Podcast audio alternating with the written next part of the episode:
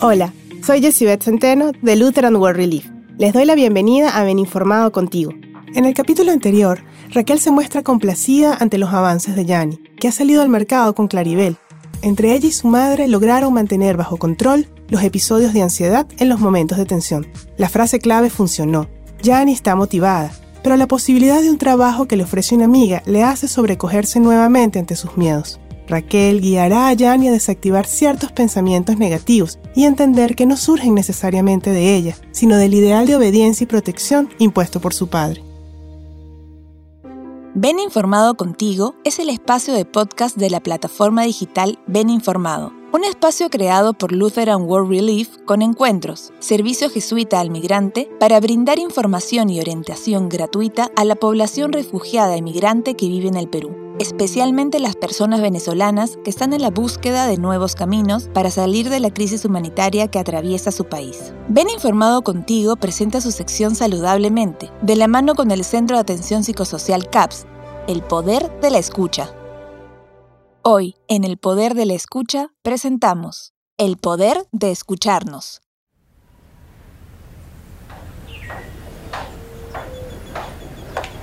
Hola Martín, buenos días. ¿Pudieras darme la llave del consultorio? Buenos días. Qué raro usted por acá a esta hora. Sí, es que el papá de una paciente me ha pedido una cita de urgencia. Ah, entiendo, claro. Aquí le dejo las llaves. Gracias, Martín. De nada, no se preocupe. Que tenga buen día.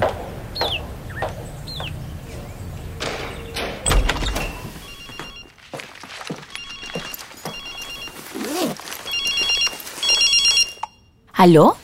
Buenos días. ¿Hablo con la psicóloga Raquel? Buenos días, sí, soy Raquel. ¿Quién habla? Hola, soy Alberto, el papá de Yanni. Mire, perdón que la llame, pero no encuentro la dirección. ¿Cuál era el número? Ah, descuide, es el 2340. La casa tiene una reja alta y hay un cartel con las iniciales de CAPS. ¿Dónde está usted? Ah, ya, ya, sí. Ya creo que la veo. Gracias, ya llegamos. Vamos, Yanni. Pero Yanni conoce bien la dirección. Ah, bueno.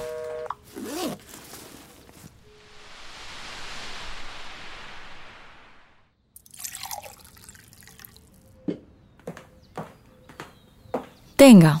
Ah, gracias. Muchas gracias. Por un momento pensé que venía solo, como Yanni conoce perfectamente la ubicación. Ah, claro. Es que por eso estamos aquí, doctora. No sé si está bien que la llame así. En realidad no soy doctora, pero como usted se sienta más cómodo. Mi nombre es Raquel. También puede llamarme así. Ah, bueno, está bien. Lo que pasa es que de pronto Yanni ha vuelto a dejar de hablar así de un momento a otro. No me dirige la palabra casi. A su mamá un poco, pero a mí ni me mira. Se ha vuelto a poner así como antes. Usted sabe, como cuando le pedimos su ayuda la primera vez. ¿Ha vuelto a tener un episodio de ansiedad como en su cumpleaños? No, no, eso no. Gracias a Dios no. Pero está así, otra vez apática. Duerme todo el día, no quiere hacer nada. La verdad no entiendo. Si estaba hasta trabajando. ¿Yanni? Quizá quieras contarnos si algo te ha pasado que te haya afectado. Ya ves, así está. Así lleva hace tres días. Alberto, entiendo que puedas sentirse angustiado, pero quizá Yanni se sienta más cómoda hablando a solas conmigo, así como usualmente lo hacemos. Es que no, yo también quiero estar. Yo quiero que me diga lo que tenga que decirme, pero que me hable. Entiendo. Por sus palabras me hace pensar que usted siente que Yanni tiene algo que decirle expresamente a usted. ¿No es así? Bueno, no sé, digo yo. Como no me habla a mí. Me comentó hace un rato que a su mamá tampoco. A su mamá sí un poco, pero no es con su mamá con quien se ha molestado. ¿Es posible entonces que la razón por la que Yanni no le dirige la palabra esté relacionada con algo que ha pasado entre ustedes? Bueno, sí. Desde el otro día en el mercado no me habla. Mm, entiendo. Ese día en el mercado, algo pasó entre ustedes que provocó de alguna manera esta reacción de Yanni, ¿no? No lo sé. No creo que haya sido para tanto. Yo todo lo que hago, doctora, es por su bien. Eso ella lo sabe, pero no sé, no lo entiende. Sí, sí sé que usted todo lo que hace lo hace pensando en su bienestar. ¿Y sabe por qué lo sé? Bueno, porque eso es lo que hacen los padres. Es posible, pero en este caso específico lo sé porque Yanni está muy consciente de ello. de todo lo que usted y su esposa hacen por ella. Es que no es fácil. Este país es un país extraño, ¿sabe? Hay muchas cosas nuevas, diferentes a como eran allá en Venezuela. A nuestro barrio, con todo lo que pasábamos, era nuestro barrio. Hasta que todo se puso muy difícil. Aquí ni siquiera yo sé todos los peligros que puede haber a la vuelta de la esquina, porque no conozco, ¿me entiendes? Sí, sí, claro que entiendo. La experiencia de la migración es compleja y afrontarla con menores siempre es un reto diferente. Entiendo que pueda sentirse angustiado por su familia e incluso por usted mismo. Yo sé que me pasé ese día, no sé, pero imagínese, imagínese llegar y de pronto ver a mi niña con un hombre extraño, haciendo no sé qué. No quiero ni recordarlo. Que me empiece otra vez ese zumbido en los oídos. Al final, yo estuve de acuerdo de que fuera ese trabajo, a pesar de que no me gustaba nada la idea. Pero eso es lo que hace trabajando. No lo sé. ¿Qué era lo que estaba haciendo exactamente o lo que usted llegó a ver? Estaba recibiendo algo de un hombre. No sé, parecía que le estaba dando su número de teléfono o algo de eso. ¿Estaba seguro de que era eso lo que estaba sucediendo en ese momento? No, no sé, me dio esa impresión. ¿Consideró la posibilidad de preguntarle a su hija qué era lo que estaba aconteciendo? No, que iba a preguntar. Yo la saqué de ahí y ya está. ¿No le vas a contar cómo fue que me sacaste ya? Mi vida, pero es que... ¿Pero qué, papi? Como dice Raquel, ¿por qué no me preguntaste primero antes de jalarme por el brazo delante de todos y meterme en el carro en muy mala forma? ¿Tú no confías en mí? No digas eso, mi niña. No confío en nosotros, en la gente extraña. Eso. ¿No crees que yo pueda cuidarme? ¿No crees en mí ni en nada de lo que yo hago? No, por favor, no es eso. Yo lo hago por tu bien, Yanni, por protegerte. Tú no sabes todo lo que puede pasar. Si fuera por ti, todavía estaría en ese cuarto encerrada. Yo sí sé. Yo no tengo la edad de Maciel. Tú quieres protegerme de todo lo extraño, pero tú fuiste quien me trajo a este país extraño. ¿Para qué me trajiste entonces? Porque... Sí, yo sé, porque era lo mejor para nosotros, ¿no? Pero ni siquiera me preguntaste, papi. Me sacaste de todo lo que conocía y lo hiciste casi sin avisarme. No me preguntaste, papi. Igual que no me preguntaste el otro día en el mercado.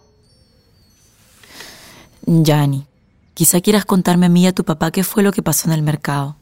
¿Cómo te sentiste en ese momento en que dices que tu papá no preguntó? Me da vergüenza. Ve, yo sabía. ¿Qué sabes, papi? Me da vergüenza que pienses así de mí, que pienses que soy tan tonta que puedo darle mi número a cualquiera. Era la hora del descanso y estábamos almorzando juntas, Elisa y yo. Estábamos esperando a su novio que iba a pasar a buscar un celular que ella le iba a prestar pero en ese momento ya tuvo que ir al baño. Creo que le cayó mal la comida y me dejó a mí el encargo, porque su novio iba a salir solo un momento de su trabajo y estaba apurado. En fin, nada, eso. El hombre que tú viste era un chico casi de mi edad y le estaba marcando la clave para entrar al teléfono de Lisa. Y de la nada apareciste tú, hecho una fiera, haciendo un show delante de todos. Me muero de vergüenza de acordarme. No sé si pueda regresar ahí, Tú dices que me proteges, pero has vuelto a hacerme sentir tan idiota, tan inútil, todo por tus miedos. Alberto, quizá usted desee contarnos cómo se siente con respecto a lo que Yanni nos cuenta. Quizá pueda ayudar a Yanni a entender estos miedos. Yo no sabía que te podía hacer sentir así, que tratando de protegerte podía pasarte mis miedos. Yo reconozco que he sido brusco, y me sentía muy preocupado y culpable en el fondo. Cuando Yanni comenzó a ponerse así, como alejada de todo, que nada le hacía gracia, era como si no tuviera ganas de nada. Eso me tenía mal de la cabeza. Verla así tan desganada por la vida, en esta edad que es tan bonita, ¿no? Entiendo que se ha sentido angustiado por ver a su hija en esta situación, verse imposibilitado de poder ayudarla o sacarla de ese estado. Usted ha mencionado que se ha sentido en ocasiones culpable. ¿Por qué razón? Yo creo que, que me sentía así de saber que yo era responsable de esos miedos, de que mi hija no pudiera salir ni a la tienda. Esos miedos, que es verdad lo que ella dice, son míos. Yo no quiero que vuelva a eso, doctora. No fue mi intención. Tranquilo, Alberto. Estamos aquí para escucharnos, que finalmente es la principal herramienta que tenemos para entendernos. Eso es lo que han podido hacer esta mañana Yanni y usted. Es importante que ella pueda escucharlo a usted expresarse, abrirse, así como que usted pueda darse el momento de escucharla a ella. Ambos tienen cosas importantes que decir. Poco a poco, a través de la escucha, se comenzará a fortalecer el vínculo, la confianza que puedan ir ganando el uno en el otro. Pero yo sí confío en ella. Yo sé que eres una niña increíble, Yanni. No porque sea mi hija, pero es muy inteligente. Yo sé que tiene mucho talento. Usted ya ha visto su dibujo. Lo hace todo con todos los detalles que parece que a veces que está viendo una foto. Ay, papá, no exageres. No, en serio. Yo confío en lo que ella es y en lo que puede llegar a ser. Por eso me da tanto miedo que algo le pase, la lastime, le haga daño, no sé. Entiendo que desconfía de los agentes externos que no pueda controlar y que esto puede llegar a hacerlo sentir quizá frustrado o angustiado y en ocasiones se ve envuelto en un sentimiento de angustia que lo desborda y lo puede llevar a perder el control. Pero ¿cómo puedo evitar no sentirme así, sabiendo que cualquier cosa puede pasarle? Usted sabe lo peligroso que es la calle. Quizá pueda ayudarle a comenzar a ver a Yanni como una persona que también sabe cuidarse mostrarle, conversar sobre los posibles peligros que pueda enfrentar, pero sin llegar a que esto los lleve tanto a usted como a ella a la inmovilidad o a perder el control, porque finalmente lo principal sería comenzar a soltar, para que Jani se sienta con la facultad de decidir aquello que pueda representar una situación de peligro para ella. Pero ¿y cómo voy a saber yo que está lista para eso? De repente, Podríamos pensar todo lo que ha podido avanzar Yanni desde que usted y su esposa contactaron a CAPS pidiendo ayuda. Yanni ha sido capaz de entender sus propios temores y enfrentarlos poco a poco. Usted mismo hace un momento lo comentó. Sí, sí. Por eso la llamé ayer. Hace días que no puedo dormir bien viéndola a ella así como la otra vez. No quería que se dilatara más esta situación, que fuera ella otra vez a ponerse así triste, desganada. Y eso de que no nos habla, es desesperante. Yanni, quizá puedas contarnos qué te lleva a tomar esa decisión de no hablar. ¿Cómo te has estado sintiendo tú estos días? Es que a veces no le veo sentido hablar si él no me escucha, si no va a creer en lo que yo le diga, si no confía en mí. ¿Podrías describir cómo te hace sentir esta sensación que tienes? Eso de que no confía en ti. Me molesta, pero después se me pasa esa rabia y comienzo a sentirme muy triste. Como que se me quitan los deseos de hacer cualquier cosa. ¿Por qué crees que puedes sentirte así con ese desgano? No sé, porque comienzo a pensar en todo lo que él me dice, que yo sé que es por mi bien. Entonces me digo, si él, que es mi papá, me dice que no voy a poder hacer tal cosa porque puede que pase esta u otra cosa, todas malas, entonces será porque es cierto, ¿no? Y bueno, no sé, empiezo a tener otra vez miedo de todo de que me mire a alguien extraño, de salir a la calle. Siento que él puede ver algo que yo no veo, que él puede ver que yo no puedo cuidarme sola. Esa desconfianza que me tiene me hace desconfiar de mí. Perdóname, Yanni. A veces no sé lo que digo. No sé cómo hacerme explicar. Termino siendo muy bruto o resolviendo las cosas así como me enseñaron a mí. Pero yo la verdad es que no quiero repetir eso. Yo sé que tú eres muy inteligente, Yanni, y que como dice la doctora, perdón, Raquel, eres muy valiente y muy capaz. Ay, papá, me estás avergonzando. No, te juro que de verdad pienso eso de ti, Yanni. No sé por qué a veces me confundo. No sé. Alberto, hacernos todas estas preguntas, aunque a veces parezca que no llevan a ninguna parte, es algo fundamental para entendernos para poder entender o hacernos entender con las demás personas. ¿Usted siente que puede haber una razón por la que a pesar de ser consciente de la madurez de Yanni, a menudo dude de su capacidad para enfrentar las nuevas experiencias? No sé. Quizá tenga algo que ver o esté relacionado con lo que usted nos comentó hace un rato, sobre cómo le educaron a usted. ¿Qué piensa sobre eso? No sé. Yo era muy desobediente de chamito. Era una bala, no hacía caso, y me costaba entender lo que mi madre me explicaba. A veces era porque estaba entretenido, pero a veces sí la escuchaba. E igual hacía lo que mi mamá me había advertido que no hiciera.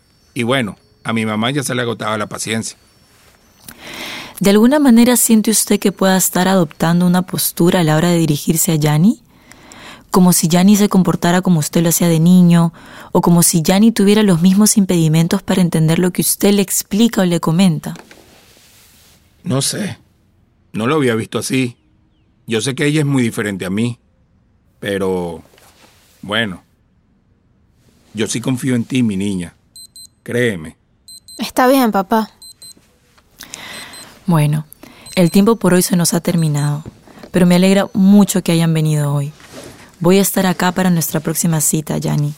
Y siempre que necesiten un espacio seguro en donde compartir aquello que les remueve dentro, aquí estaré para escucharles. Les acompaño a la puerta. Gracias, muchas, gracias. Hasta, pronto. ¿Quieres ir a comer un postre? No, tengo más hambre que eso. Vamos al restaurante ese de arepa y lo llevamos a la casa para almorzar. ¿Quieres? Plomo. Dale, pero también quiero postre.